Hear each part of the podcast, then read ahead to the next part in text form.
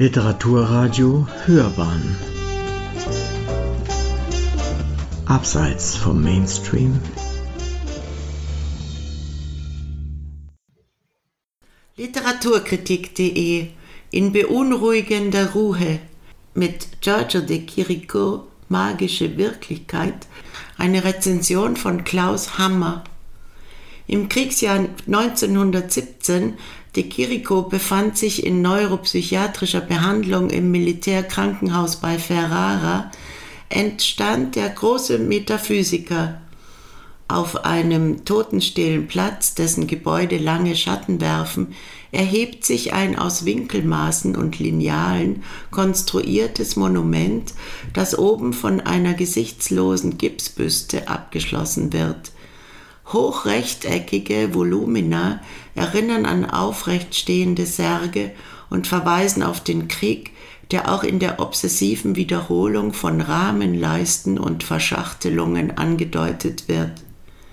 Ein Jahr später wurde dieses eindrucksvolle Zeugnis der metaphysischen Malerei in der ersten Ausgabe der italienischen Kunstzeitschrift Valori Plastici Sie forderte zu einer Rückkehr zu Gegenständlichkeit und Figuration auf, wiedergegeben und regte viele Künstler zu ähnlichen Bildformulierungen an.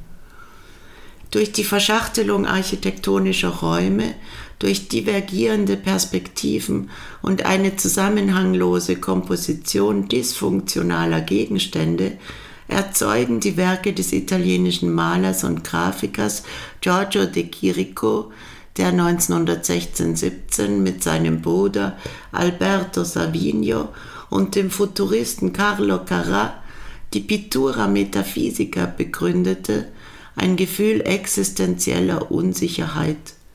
Objekte dringen in den Raum, deren Funktion rätselhaft bleibt. Es ist eine Welt am Rande des Visionären, Ausdruck der Angst, des Rätselhaften, der unbegriffenen und unheimlich gewordenen Welt. Dagegen haben die zwei statuenhaften Gliederpuppen auf Carlo Carras Bild Das Oval der Erscheinungen 1918 einen stärkeren Einfluss auf die neue Sachlichkeit und den Dadaismus ausgeübt als der de Chiricos. Die Bilder de Chiricos haben dann aber wieder die Abkehr Max Ernst von seinem expressionistischen Frühwerk bewirkt. In seinem Mappenwerk Fiat Modes Periat Ars 1919 übernimmt Ernst zwar von De Chirico die Konfrontation von Mensch und Puppe, die stürzenden Raumbühnen, die Durchdringung von Formen und das Bild im Bild Motiv, erweitert dieses Themenspektrum aber auch durch Beschriftungen, Formeln, Diagramme, Konstruktionsskizzen, technische Apparate und scheinbar funktionale Maschinen. Kurt Schwitters begann 1923 in seinem Haus in Hannover mit dem ersten Märzbau, dem Projekt eines Gesamtkunstwerks, dessen große Säule, auch Kathedrale des erotischen Elends genannt, Himmel und Erde verbinden sollte. Sie dehnt sich durch zwei Stockwerke und bis in den Keller aus. Alles verschmolz zu einem Panorama seltsamer Obsessionen, Visionen und Zustände. Als profane Reliquien gehen Schwitters alltägliche Eindrücke und Erfahrungen, seine Ansichten und Auffassungen, seine Beziehungen zur künstlerischen Avantgarde in ein plastisches Gehäuse ein, das sich als Lebenswerk, als Denkmal zu erkennen gibt. Yves Tanguy wiederum malte Fantasieobjekte des Traumes. Im scharfen Schräglicht stehen die Knorpelgebilde eines ausgedachten, absurden Inventars, illusionistisch, eindringlich formuliert. Eine Traumlandschaft, die ihrerseits dann Salvador Dali inspirierte, der sie mit seinen grotesk obszönen Figuren füllte. Auf diese Reise in die Welten der Vorahnungen, Ängste, Mehrdeutigkeiten, Visionen und Selbstbehauptungen nimmt den Kunstinteressierten der faszinierende Band Giorgio de Chirico Magische Wirklichkeit mit, der als Katalog zu der gleichnamigen Ausstellung in der Hamburger Kunsthalle, sie war wegen der Corona-Pandemie temporär geschlossen, erschienen ist.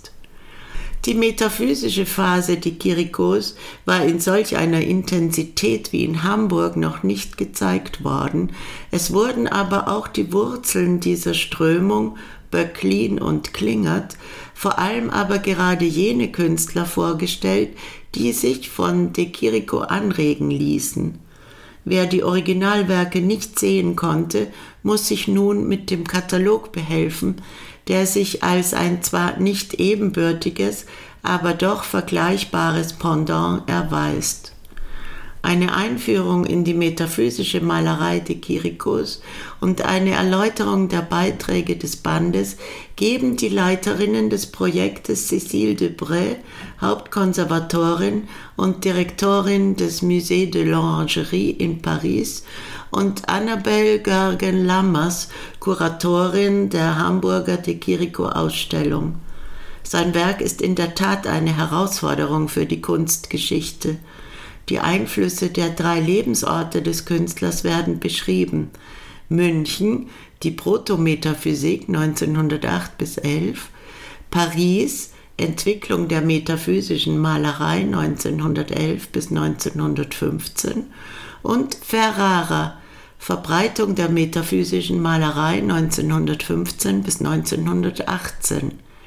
Die Hommage an De Giorgio von André Breton, dem Begründer des Surrealismus, ist für die Verfasserinnen immer noch gültig wie vor 80 Jahren. Die Entdeckung von Werk und Wirkung de Chiricos ist noch längst nicht abgeschlossen. Paolo Baldacci, Gründer und Präsident des Archivio dell'Arte Metafisica in Mailand, ein international anerkannter Spezialist über De Chirico, äußert sich über den Künstler als Europäer und bezeichnet Turin als Ort dessen Identität.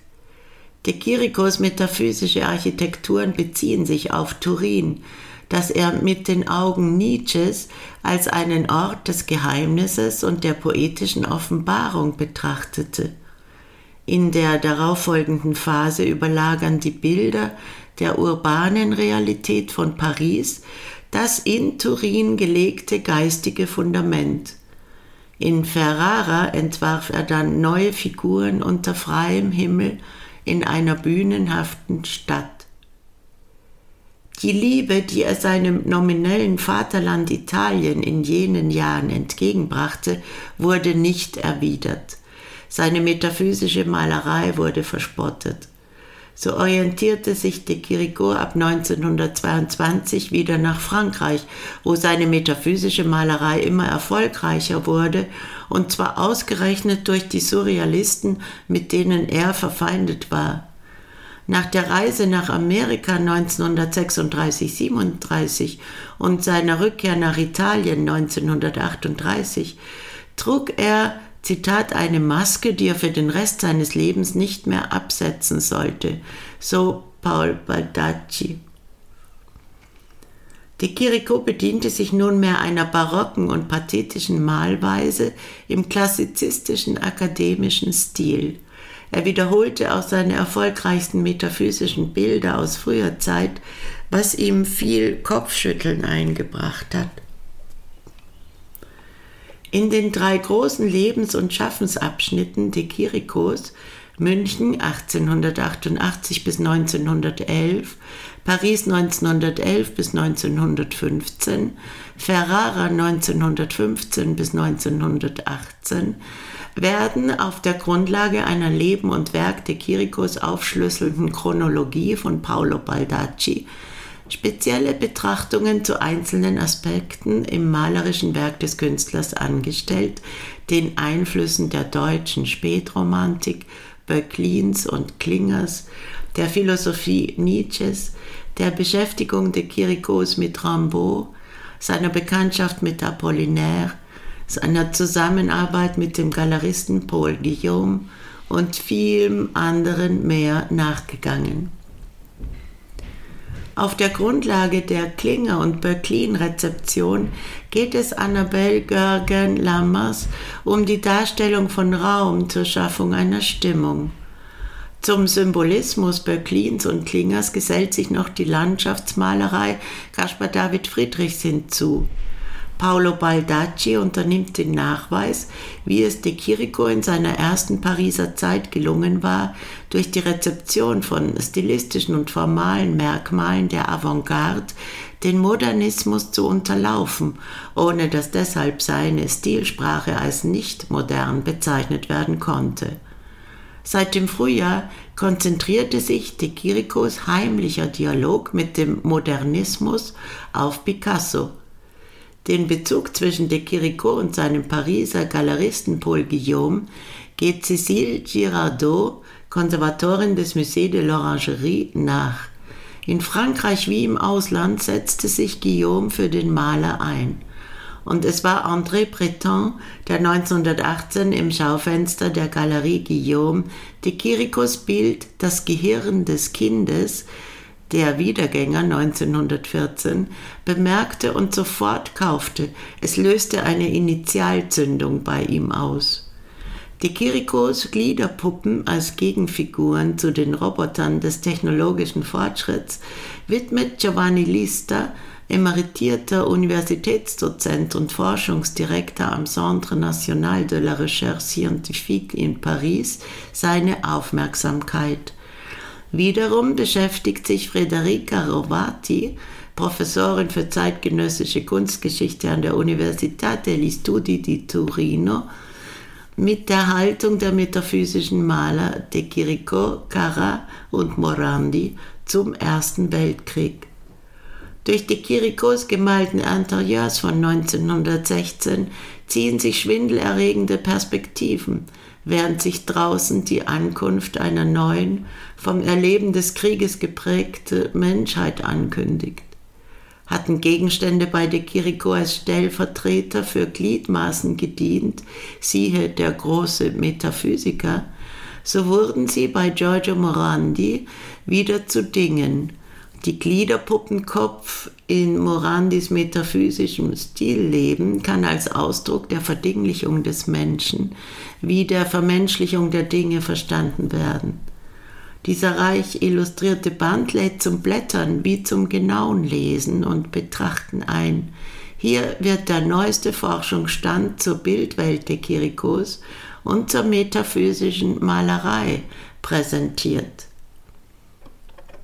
Sie hörten in beunruhigender Ruhe mit Giorgio de Chirico Magische Wirklichkeit erscheint ein beeindruckender Band über den italienischen Künstler, dessen metaphysische Bildwelt noch heute fasziniert. Eine Rezension von Klaus Hammer, Sprecherin Susanna Bummel-Vohland.